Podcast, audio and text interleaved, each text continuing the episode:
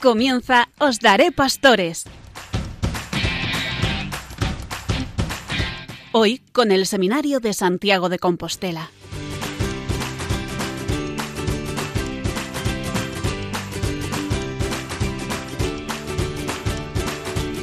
Buenas noches queridos oyentes de Radio María y bienvenidos un mes más al programa Os Daré Pastores desde el Seminario Mayor de Santiago de Compostela. Hemos terminado ya la cincuentena pascual con la solemnidad de Pentecostés y hemos celebrado también la solemnidad de la Santísima Trinidad. Este domingo, si Dios quiere, celebraremos el día del cuerpo y sangre de Cristo, la fiesta del Corpus Christi. Pero también, en este mes de junio, tradicionalmente honraremos al Sagrado Corazón de Jesús, un culto que, como nos recuerda el Papa Pío XII en la encíclica Aurietis Aquas, es de la tría, porque es el corazón mismo del Hijo de Dios. Decir que Dios tiene corazón no es entretenernos con cosas ñoñas o extrañas o de una excesiva sensibilidad pietista. Como ustedes saben, corazón en la Biblia constituye el centro operativo de la persona. Por eso, hablar del corazón de Jesús es meditar el centro de la persona de Jesús, el Hijo de Dios, nuestro Salvador. Y hablar del corazón de Jesús es también meditar el inmenso amor que nos ha tenido el Padre al enviarnos a su Hijo Jesucristo. Leemos en la primera carta del apóstol San Juan que Dios es amor y quien permanece en el amor permanece en Dios y Dios en él. Nosotros somos capaces de amar porque Él nos amó primero. Nadie tiene amor más grande que el que da la vida por sus amigos. Pues bien, Dios nos mostró su amor en que dio su vida por nosotros, cuando éramos aún sus enemigos por el pecado. De esta forma se vuelve realidad las palabras que el mismo corazón de Jesús reveló a Santa Margarita María de Alacoque. He aquí el corazón que tanto ama a los hombres y en cambio no ha recibido de parte de ellos más que olvido, negligencia y menosprecio. Al meditar y contemplar el misterio del amor de Dios, hemos de dar una respuesta de fe y de confianza, una respuesta de amor y de reparación ante el amor que no es amado.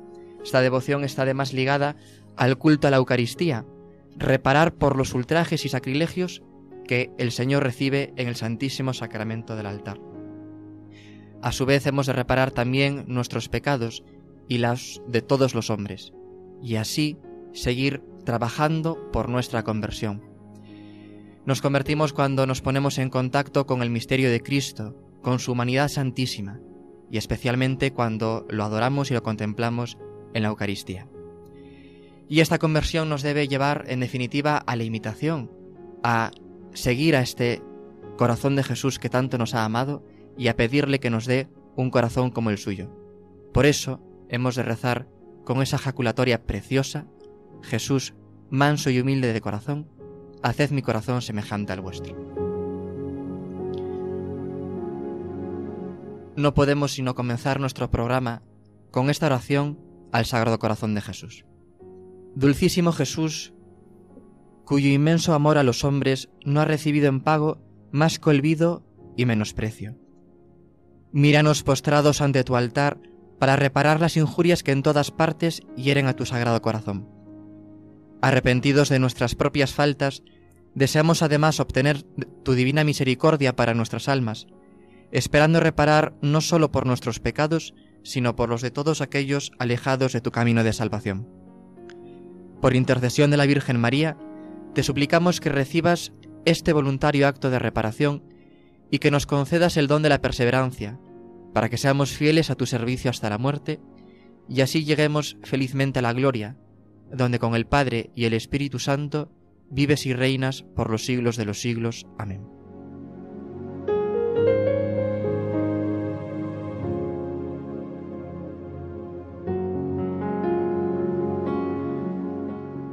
Esta noche tenemos con nosotros en nuestro programa de Os Daré Pastores del espacio formativo don Carlos Álvarez, nuestro rector.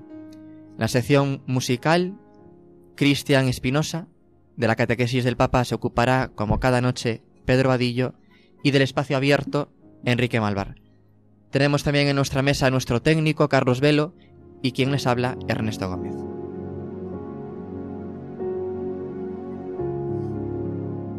Comenzamos como siempre con el espacio formativo que le corresponde este mes a don Carlos Álvarez Varela, nuestro rector. Don Carlos, buenas noches. Buenas noches a todos, Ernesto especialmente. Pues estamos eh, viendo el directorio para el Ministerio de la Vida de los Presbíteros y nos presenta ahora algo tan eh, esencial para todos nosotros, ¿no? que es el sacramento de la Eucaristía. Y si bien acabamos de, ver estos días, ¿no? El ministerio de la palabra es fundamental, el núcleo y centro de la vida es sin duda la Eucaristía, la presencia real en el tiempo del único y eterno sacrificio de Cristo.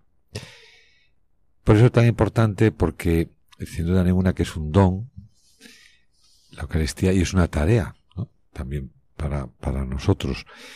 De hecho, eh, nos dice el directorio que existe una íntima unión entre la primacía de la Eucaristía, segundo, la caridad pastoral y tercero, la unidad de vida del presbítero. Y dice que si el presbítero presta a Cristo la inteligencia, la voluntad, la voz y las manos que consecuentemente, dice el, directorio, deberá aprender a vivir como don para sus hermanos. Vivir como don de un don recibido, que es el, el don de la Eucaristía, y para nosotros también el don, el regalo, por tanto, del sacerdocio, de la vocación sacerdotal. ¿no? Y por eso la tarea de, en el sentido de fines, ¿no? Los fines de la, de la, de la misa son cuatro. Uno, adorar a Dios. Segundo, alabarle y darle gracias por todos sus dones. Tercero, espiar nuestros pecados. Y cuarto, pedirle su gracia y su misericordia. Teniendo bien claro esto, nuestra vida tiene que ser un constante darle gracias al Señor por quedarse con nosotros en la Eucaristía. Él es la razón de nuestra vida, sin duda ninguna. Bueno, pues eh, esa razón de nuestra vida tan importante que el mismo directorio nos hace eh, que nos demos cuenta de la importancia que tiene celebrar bien la Eucaristía. Y mm, de hecho dice el directorio en número 67 que el sacerdote está llamado a celebrar el santo sacrificio eucarístico primero, a meditar constantemente sobre lo que éste significa y tercero, transformar su vida en una Eucaristía, lo cual se manifiesta en el amor al sacrificio diario, sobre todo en el cumplimiento de sus deberes de Estado. Amar la cruz, ¿no? nos dice, evidente, en una sociedad hedonista, pues hoy parece un escándalo, ¿no? Pero desde una perspectiva de fe, es la fuente de vida interior. Por eso para el sacerdote debe predicar el valor redentor de la cruz con su estilo de vida, ¿no? Es fundamental. Y por eso insiste tanto, ¿no? Y se nos insiste, y se insiste también en la formación, ¿no? En, los seminarios, para ser sacerdotes, de el valor incalculable que tiene para el sacerdote la celebración diaria de la Santa Misa, ¿no? De tal manera que, aunque estuviera sin la presencia de ningún fiel. De hecho, cuando eh, a ese respeto habla el Papa Benedicto XVI, junto con los padres del sínodo, dice, recomienda do a los sacerdotes la celebración diaria de la Santa Misa, aun cuando no hubiera participación de fieles. Esta recomendación, por tanto, está en consonancia ante todo con el valor objetivamente infinito de cada celebración eucarística. Y dice que, a continuación, en el mismo directorio, ¿no? Es decir, importancia tal de la Eucaristía, que es lo, lo, fundamental, ¿no? Para cualquier cristiano, evidentemente, ¿no? La Santa Misa. Agradecerla diariamente, ¿no? Agradecer la presencia real, verdadera y sustancial de Cristo en, en el sagrario, ¿no? Él que es la fuente, la cumbre para nuestra vida, es el que nos da la fuerza, es el que nos hace de verdad sentirnos con esa fortaleza interior que solamente Él nos puede dar. Y Él nos da además, ¿no? Y es el momento central, nos dice el directorio, nos lo recuerda, ¿no? De cada día y del ministerio cotidiano, como fruto de un deseo sincero y como ocasión de un encuentro profundo y eficaz con Jesucristo. Por eso dice que en la Eucaristía el sacerdote aprende a darse cada día, como se dio Cristo, ¿no? Porque esta es la razón de nuestra vida, de nuestra vocación, darnos como Cristo hasta, hasta el, final de nuestra vida, ¿no? Con esa alegría y esa felicidad que solo nos da, porque es en el encuentro con Cristo donde encontramos la razón, la fuerza, el sentido de nuestra vida. Él es la razón de nuestra vida, porque Él es el regalo que nos ha hecho de haberse quedado todos los días con nosotros hasta el fin del mundo. ¿no? Y entonces el sacerdote, cualquiera de los que ya somos sacerdotes, de los que os estáis formando para ser sacerdotes, el saber tan importante, ¿no? De que hacemos presente sacramentalmente a Cristo.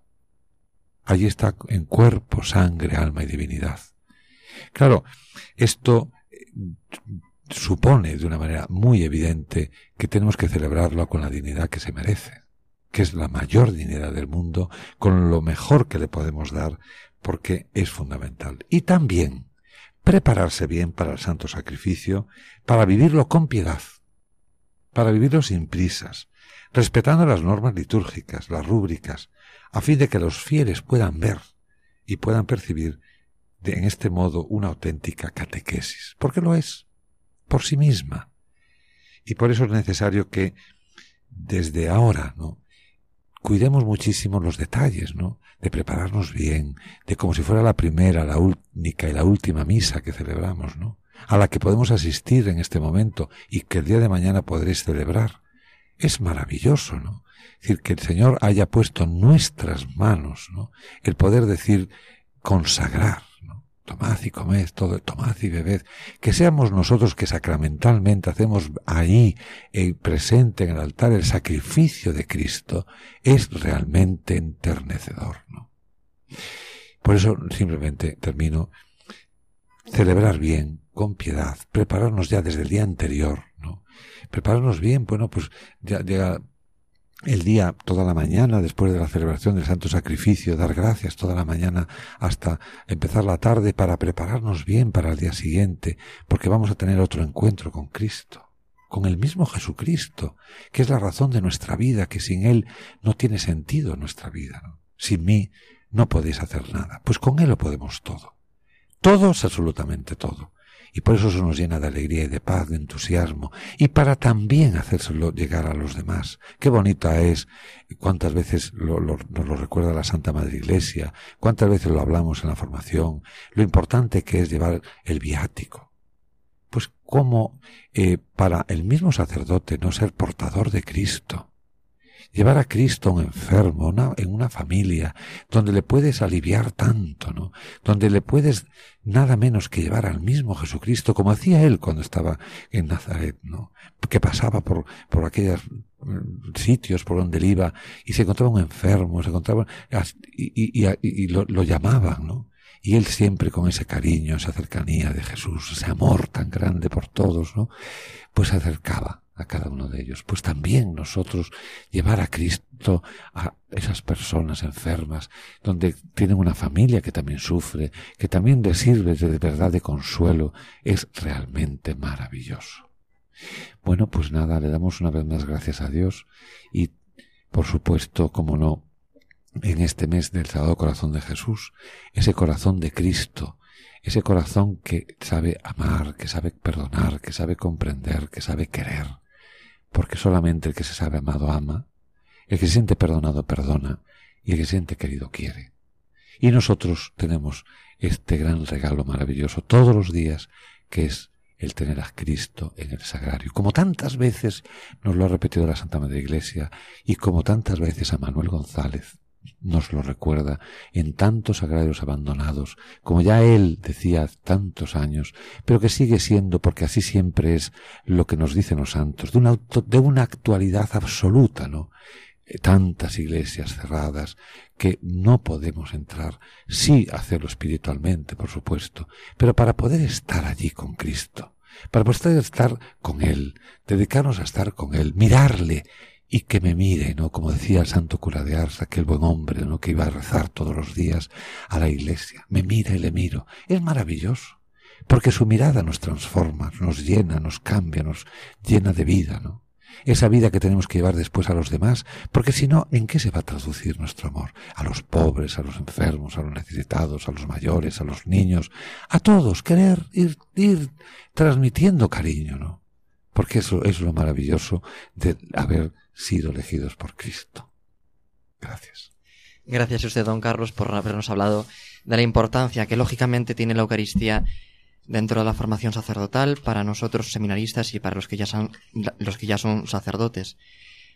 Citaba usted a San Manuel González y yo me estaba acordando cuando usted hablaba precisamente de, de lo que decía este, este gran santo del siglo XX, de que él quería que los cristianos y especialmente los sacerdotes fuesen como hostias vivas andando por las calles, sagrarios vivientes, sagrarios andantes, y, que el afán más importante que tenía que tener un sacerdote era el afán de eucaristizar, es decir, de que toda su vida fuera acción de gracias a Dios, pero que también toda su vida fuese entrega a Jesucristo, entrega a la Iglesia.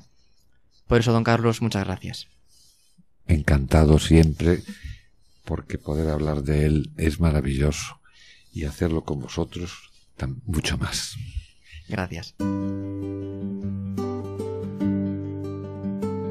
Tanto tiempo vacilé en responderte, tanto tiempo me llamaste y yo dudé, pero ahora postrado en tu presencia, puedo ver con claridad tu voluntad. Tú me quieres consagrado para siempre Tú me llamas a seguirte hasta la cruz. Sacrificios y oblaciones no me pides. Quieres tú mi corazón y yo te lo doy, Señor Jesús. Heme aquí, Señor Jesús, en tu presencia, postrado ante ti. Dejo atrás mi confusión y me entrego todo a ti, Señor Jesús. Tómame, transfórmame, quiero ser por siempre santo para ti.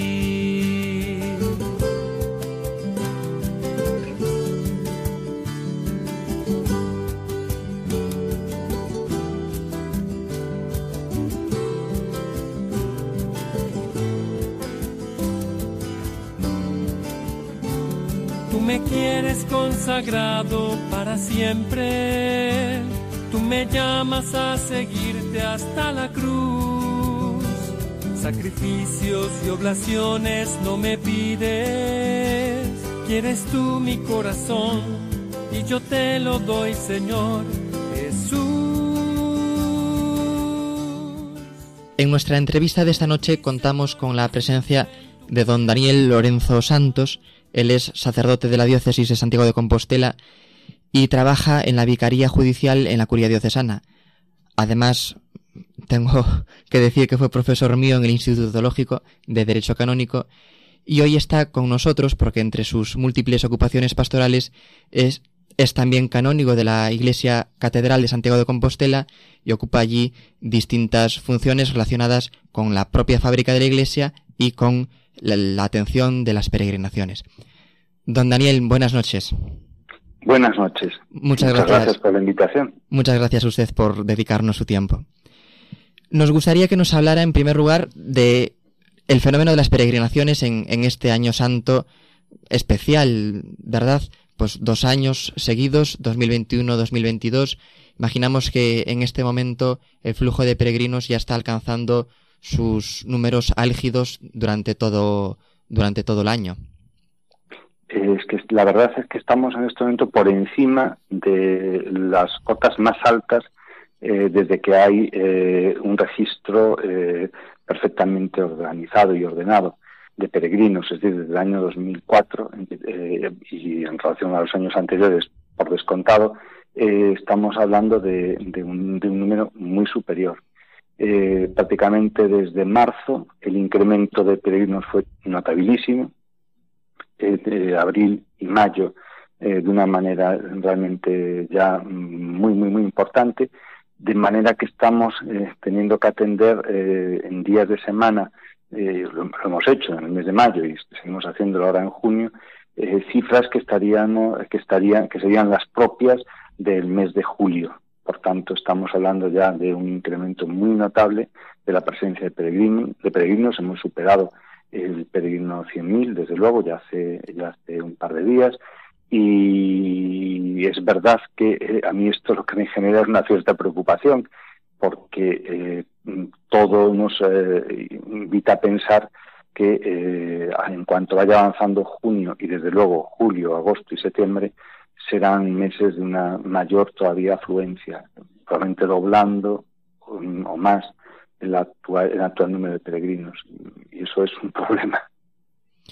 La, la, Catedral de Santiago, además, ha coincidido que justo al, para, para comenzar el año santo jubilar compostelano se ha vestido de gala y ha sacado sus mejores colores porque, como decía, coincidió el comienzo de este año santo 2021-2022 con la inauguración de las recientes obras de restauración que se han hecho tanto en el interior como en el exterior, tal forma que los peregrinos que están llegando a Santiago se encuentran con esta catedral completamente renovada.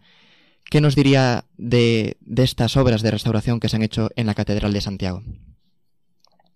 Realmente eh, se ha tratado de un programa de restauración muy intenso y muy extenso. E intenso en cuanto al nivel de la calidad de los trabajos y extenso por cuanto ha afectado a un importante a un, ámbito muy importante de la catedral, aunque no está completamente concluido. Estaríamos ante la primera fase de un programa de, de rehabilitación completa, que no está desarrollado plenamente, pero ciertamente el peregrino se va a encontrar y en esto hemos procurado eh, equilibrar el presupuesto, los presupuestos y equilibrar las acciones de forma que el peregrino tuviera una visión del exterior en buena medida muy, muy avanzada en su, en su rehabilitación, conservación, y del interior también en una, un desarrollo muy avanzado en su rehabilitación, conservación y esplendor. Yo creo que esto es algo que se meditó mucho, se trabajó mucho y pienso que al final se acertó. Eh, y ciertamente no fue una casualidad que se hubiera concluido las obras en el momento que se, terminaron, que se remataron antes de iniciar el año jubilar, sino que era la previsión. Eh, tuvimos que afrontar toda esta situación, eh, en fin, pese a todas las situaciones de pandemia, que no, no lo hizo fácil, pero la verdad hay que decir que los equipos funcionaron muy bien, y la organización interna funcionó muy bien y conseguimos avanzar en las obras de acuerdo con las previsiones que teníamos. Quizá lo que más llama la atención es la recuperación de las policromías del Pórtico de la Gloria y también toda la labor de limpieza del altar mayor, de la cabecera de la catedral. Eh, claro, es que eh, todo lo que tiene que ver con la policromía siempre resulta muy espectacular. Eh, lo es en el Pórtico de la Gloria, en toda su ese trabajo meticuloso de tantos años que exigió también primero una restauración de los exteriores y del interior para poder afrontar después y rematando la restauración de la policromía y lo mismo aconteció en la capilla mayor, en el que no se, no se trató simplemente de un tema de limpieza y también hubo que hacer un, trabajo de, de, restauración muy intenso de las pinturas, no tanto porque se hubiera aplicado policromía nueva, que no es el caso, sino porque el deterioro en el que, con el que se encontraba, en que se encontraban las policromías y la cantidad de elementos que las hacían absolutamente invisibles o que las eh, dañaban, dañaban su imagen de una manera eh, muy, muy llamativa hasta el punto de hacer toda la bóveda de la capilla mayor un espacio oscuro que eh, hacía que impedía que todo el aparato barroco de madera dorada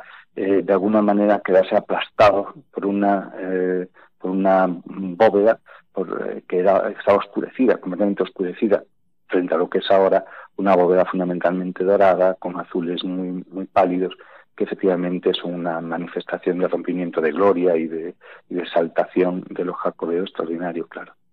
Los que participamos habitualmente, además, en distintas celebraciones litúrgicas de la catedral, hemos notado y hemos experimentado también cómo con toda esta restauración, pues ha hecho de, del altar mayor, de, de la cabecera de la iglesia, pues esa gran iglesia que siempre acoge a sus hijos y en particular a los peregrinos, como es característico de nuestra iglesia catedral. Volviendo y recuperando el tema de las peregrinaciones, decíamos que estamos en pleno año jubilar compostelano, además prorrogado hasta finales de este presente 2022. En este momento, ¿cuáles son las expectativas de cara al verano? Teniendo, teniendo además en cuenta que del 3 al 7 de agosto se celebrará en Santiago la peregrinación y encuentro de jóvenes. Pues las expectativas eh, realmente eh, son tan, mm, en fin, tan positivas que eh, pueden generar ya cierta preocupación, porque a lo mejor, eh, claro, cuando eh, las expectativas son tan buenas y, y, y, y lo, lo, probable es que se cumplan, y lo más seguro es que se cumplan, y en fin, por otra parte también deseamos que eso sea, que sea algo bueno, pero también es verdad que esto puede dar lugar a que pueda generar una cierta frustración, porque no todo el mundo pueda disfrutar de la catedral y de la ciudad como, como, bueno, pues como le gustaría, porque ciertamente la catedral se ha restaurado, pero no se ha ampliado, y los espacios son los que son. Y bueno, si el flujo de peregrinos que esperamos es, y de visitantes es tan potente, bueno, pues empezaremos a ver colas y colas. Hasta ahora lo hemos conseguido organizar de manera que no fueran muy llamativas, pero ya, bueno, mmm, quizás eh, si se cumplen las expectativas,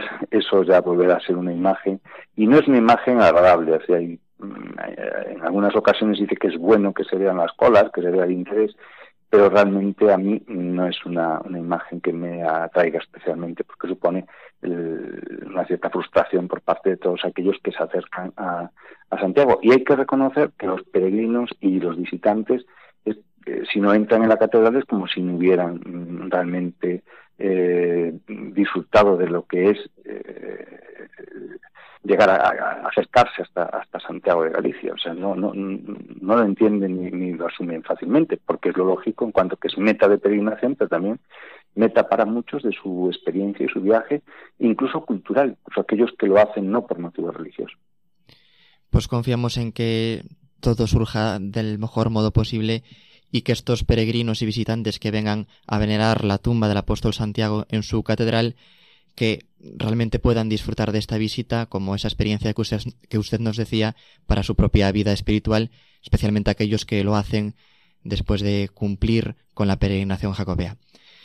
Muchísimas gracias, don Daniel, por habernos atendido en esta entrevista, por habernos traído y acercado de primera mano todo ese tema tan interesante, tan importante para nuestra diócesis, para nuestra iglesia compostelana, que es el Año Santo, las peregrinaciones y la Catedral de Santiago, que es nuestra iglesia madre. Muchísimas gracias, como Muchas le decía. Gracias. Buenas noches. Buenas noches. Bien, pues después de la entrevista es el turno de la sección musical que nos trae nuestro compañero Cristian Espinosa. Cristian, buenas noches. Buenas noches, eh, queridos oyentes de Radio María, eh, queridos compañeros. Eh, me alegra estar con ustedes una vez más aquí. Y bueno, hoy les traigo una canción en habla inglesa. se titula Se Secret Silence y es de Tom, Tom Bott, que es un cantautor norteamericano, es un compositor católico. Eh, bueno, pues vamos a escucharla para después comentarla.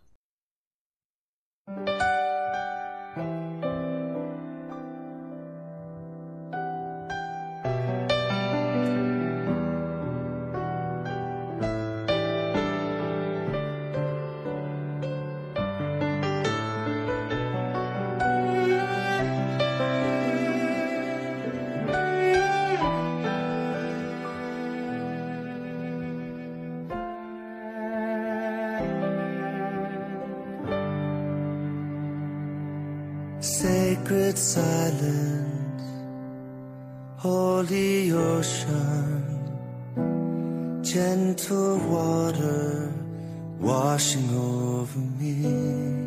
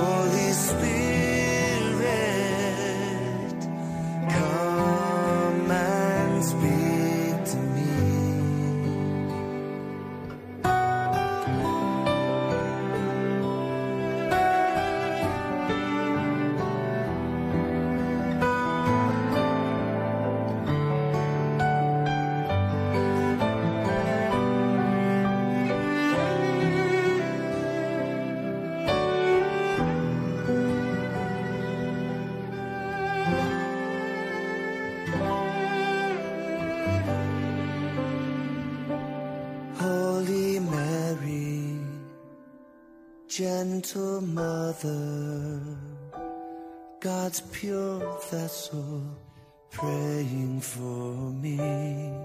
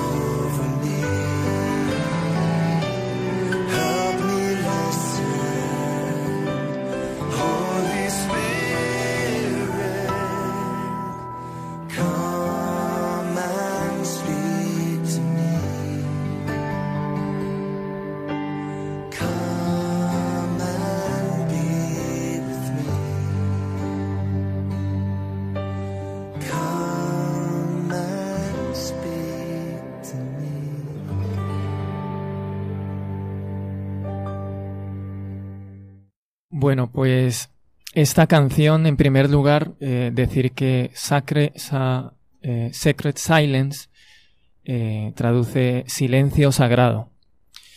Y bueno, nos, nos habla de lo importante del silencio, ¿no? En, en la vida de oración, ¿no? Y, y por eso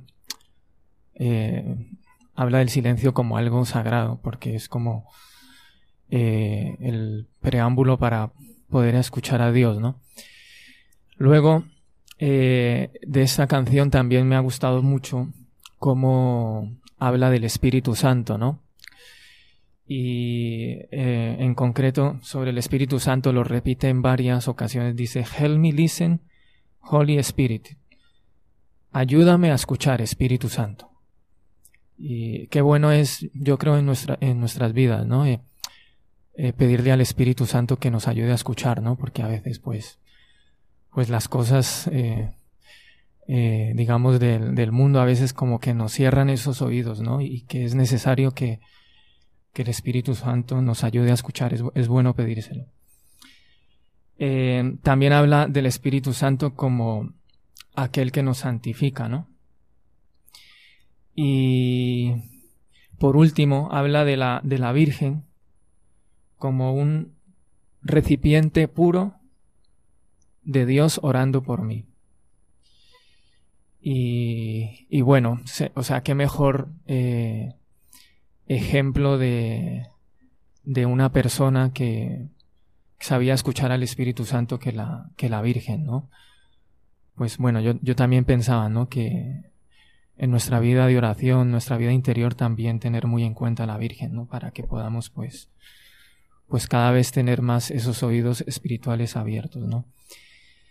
Eh, Ho- Holy Spirit, come, come and speak to me.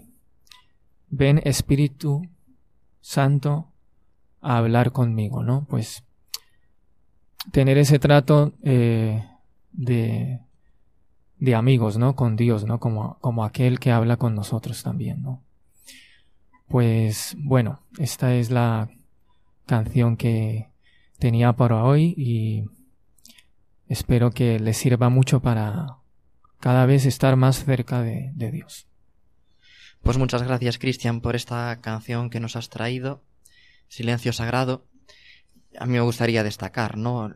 La importancia que en nuestra vida cristiana y en nuestra vida de oración tenemos que dar a ponernos precisamente en disposición de escucha. Hacer silencio exterior, sí, pero también silencio interior de tantas cosas que nos inquietan y que nos impiden a veces hacer la voluntad de Dios y pedir luz y fuerza al Espíritu Santo y también a la Santísima Virgen para que nos ayuden a escuchar, ¿verdad? Esa, esa voluntad de Dios y a realizarla en nuestra vida. Además, mm, habla de Dios mi Padre, Cristo mi hermano, ¿no? Bueno, pues cómo con, con la gracia del Señor podemos, podemos escuchar su voz, podemos hacer su voluntad en nuestra vida. Gracias, Cristian. Buenas noches. Y ahora le llega el turno a Pedro Vadillo que nos trae nuevamente las catequesis del Papa. Pedro, buenas noches. Buenas noches, Ernesto. Buenas noches a todos. El Papa Francisco nos dice que el cuerpo y la sangre de Cristo sean para cada uno de ustedes una presencia y un soporte en medio de las dificultades, un consuelo sublime en el sufrimiento de cada día y una prenda de resurrección eterna. El Santo Padre también invitó a todos los fieles a encontrar en la Eucaristía, misterio de amor y de gloria, esa fuente de gracia y de luz que ilumina los caminos de la vida. Asimismo, el pontífice dijo que la inminente celebración de la solemnidad del cuerpo y la sangre de Cristo nos haga más conscientes de la presencia real de Jesús entre nosotros en la Eucaristía. El Papa nos recuerda que Jesús eligió a sus discípulos tras una noche de oración y diálogo con el Padre, a pesar de los errores y las caídas que ellos mostrarían en el futuro, el Santo Padre puso en evidencia cómo Él esperó con paciencia su conversión, rogando a Dios por ellos, para que permanezcan a su lado en las pruebas y no pierdan la fe. Jesús espera, con paciencia, la conversión de los discípulos y ruega por ellos al Padre, para que permanezcan a su lado en las pruebas y no pierdan la fe. Jesús es el modelo perfecto de la persona que ora, pero que además quiere que aprendamos a orar como Él, enseñándonos con sus palabras y su ejemplo. El Santo Padre nos asegura que, aun cuando sintamos que nuestras oraciones parezcan vanas o ineficaces, Él no nos abandona, está siempre a nuestro lado, reza en nosotros y con nosotros, intercede a nuestro favor, nos alienta a que perseveremos en la oración, sobre todo en los momentos más difíciles de nuestro camino, porque su oración es la que hace que nuestras humildes peticiones sean eficaces y lleguen al cielo. Jesús no solo quiere que recemos como Él reza, sino que nos asegura que, aunque nuestros intentos de oración fuesen completamente vanos e ineficaces, siempre podemos contar con su oración. Debemos ser conscientes que Jesús reza por cada uno de nosotros. No olvidemos que lo que nos sostiene a cada uno en la vida es la oración de Jesús por cada uno de nosotros, con nombre y apellidos, ante el Padre, mostrándole las llagas que son el precio de nuestra salvación. Que esta celebración del Corpus Christi nos haga más consciente de la presencia real de Jesús entre nosotros en la Eucaristía. Muchas gracias, Pedro, por habernos traído la catequesis del Papa en torno a esta ya cercana solemnidad del Corpus Christi. Sin duda que la Eucaristía es el sacramento por excelencia, sacramento del cuerpo y sangre de Cristo.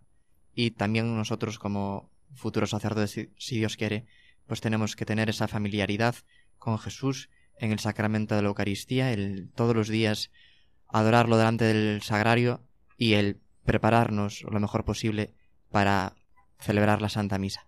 Muchas gracias, Pedro. Buenas noches.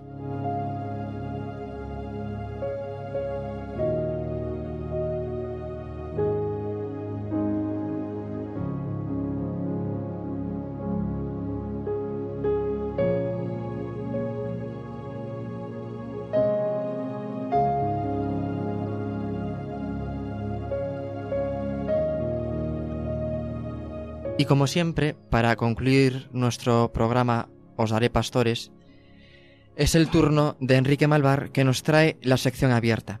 Enrique, ¿qué nos traes hoy? Buenas noches.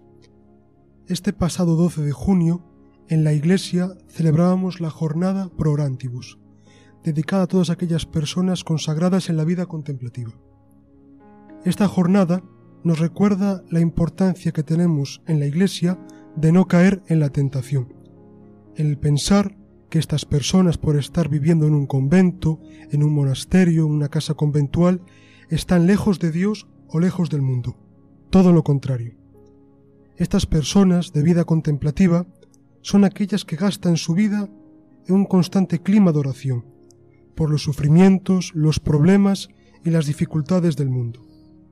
Frente a una sociedad que busca el aplauso, el valerse de uno mismo, el presumir, estas personas se encierran en vida contemplativa por el bien de los demás. Digamos que son aquellas personas que caminan entre los consuelos de Dios y las turbaciones del mundo. Estas personas cargan con los pecados, con los sufrimientos, con las deficiencias del mundo en su cuerpo, los hacen celdas, digamos, y por lo tanto, al hacer celdas sus cuerpos por los demás, libran a los demás de las celdas del pecado. Estas personas las podemos considerar paraguas de la ira de Dios. Con razón el Papa San Juan Pablo II, poco después de, de haber llegado a la ciudad del Vaticano, pidió que, que hicieran un convento, una casa de vida religiosa, el que, es, el que ahora es conocido como Mater Ecclesiae, donde vive Benedicto XVI. ¿Por qué el Papa Juan Pablo II tomó esta decisión? Porque él decía que le tranquilizaba el saber que cerca de la ciudad del Vaticano había unas personas dedicadas íntegramente a la oración. Claro, la pregunta es, ¿qué podemos hacer nosotros por estas personas? Ante todo, pues la oración, pedir por ellas, ya que ellas dedican su vida por nosotros, ¿qué menos que nosotros pidamos de vez en cuando por ellas? Es una obligación para el creyente el reconocer que estas personas pues son un pilar fundamental en la Iglesia, digamos que son como el suelo donde se apoya la, la cátedra de San Pedro. Pidamos, por tanto, por ellas incansablemente. En nuestro seminario mayor aquí, todos los días pedimos por el aumento y la perseverancia de las vocaciones al sacerdocio, a la vida consagrada y a las misiones. Que nunca nos cansemos de rezar por ellos. El Señor nos dice, rogad insistentemente, no os canséis de rezar, pidamos nosotros por ellos. Que así sea.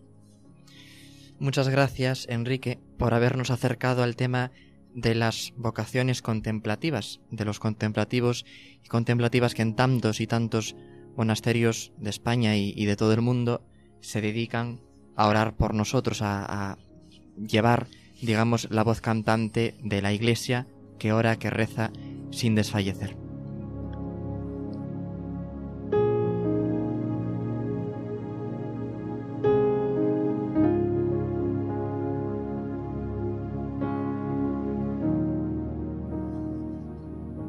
Llega el momento de poner punto y final a nuestro programa de esta noche. Hace apenas un mes, el 15 de mayo de, este año, el Santo Padre el Papa Francisco, junto a varios beatos, canonizaba al ya San Carlos de Foucault. Y pensando cómo podía concluir este programa, a mí me gustaría traer ahora aquí a la reflexión con todos ustedes algunos aspectos de su vida y de su conversión, que me parecieron muy interesantes y que tienen mucho que ver con todo lo que estamos diciendo ahora. Él había llevado una vida completamente distinta, muy disipada, en la guerra, en la milicia, después tantas experiencias a lo largo del mundo, hasta que en un momento determinado Dios le tocó el corazón y le tocó precisamente por un sacerdote con el que se confesó. Y me llamaba la atención de esta confesión, porque él se refería a su vida de antes, pues que había permanecido doce años sin negar nada y sin creer nada, desesperado por la verdad, sin creer ni siquiera en Dios. Esto lo cuenta él en algunas de sus cartas. Y dice, nunca creo haber estado en tan lamentable estado. Y es que es verdad que muchas veces, hasta que no tocamos fondo y no palpamos la gravedad de nuestros pecados y, la hondura de nuestra miseria, como decía un santo, que el hombre sin Dios es capaz de los más grandes horrores y errores, pues no nos damos cuenta de que Cristo está llamándonos para llevar una vida completamente distinta. Y él en su oración pedía, Dios mío, si existes, házmelo conocer. Y fue precisamente un 30 de octubre de 1886 cuando, cuando el ya San Carlos de Foucault se convirtió gracias a haberse confesado con el sacerdote Henri Ibelin, que era un conocido confesor y director de almas de la Francia de aquella época. Y este sacerdote en un sermón dice una frase que a mí me parece fundamental para nosotros. Cuando se quiere salvar, cuando se quiere convertir a un alma, no hay que predicarle. El mejor medio no es echarle sermones, sino demostrarle que se le quiere. Y claro, esto es lo que hace nuestro Señor Jesucristo con nosotros, lo que tantas veces decimos, condena el pecado, pero salva al pecador. Cuando nuestro Señor Jesucristo se acerca en el Evangelio a los pecadores, lo hace con ese cariño, con esa ternura del Padre que nos ama, del Padre que no quiere que estemos en esa situación de pecado, sino que gocemos con Él en esta vida y también en la vida eterna. Por eso a mí se me quedó grabada esta frase que decía este sacerdote Henri Ibelin y que tuvo un papel importante en la conversión del hoy San Carlos de Foucault y que yo quisiera enlazar con, con todas estas cosas que han ido saliendo a lo largo de nuestro programa. En primer lugar, la centralidad de la Eucaristía para nuestra formación, después para el sacerdocio, lo que tú también decías, Pedro, en relación con la festividad, con la solemnidad del Corpus Christi, la importancia que, que, tenemos que escuchar todos los días al Señor, hacer su voluntad en el silencio de nuestra oración, esa oración y ese silencio que buscan los contemplativos en los claustros de, nuestra iglesia. Por eso que al final de, este programa muchas gracias a, todos los que han participado, muchas gracias también a aquellos que nos escuchan en sus casas a través de las ondas de Radio María. Y ojalá que este mes de junio nos sirva precisamente para eso, para crecer en nuestra devoción, en nuestra confianza en el corazón de Jesús, en ese corazón mismo de Dios, que Él nos cambie nuestro corazón para así ser cristianos más auténticos, más convencidos y mejores apóstoles de su amor y de su misericordia. Se lo pedimos a Él por intercesión de la Santísima Virgen María, con una oración del Papa San Juan Pablo II a María Inmaculada.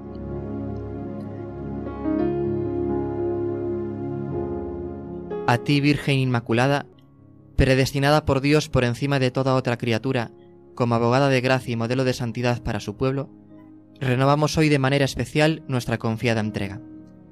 Sé tú quien nos acompañe en el camino de la conversión y de la santidad, en la lucha contra el pecado, haciéndonos cada vez más obedientes y fieles a la palabra de Dios. Que el Eterno Padre, que te quiso Madre Inmaculada del Redentor, renueve también en nuestro tiempo, por mediación tuya, los prodigios de su amor misericordioso. Amén. Buenas noches y muchas gracias.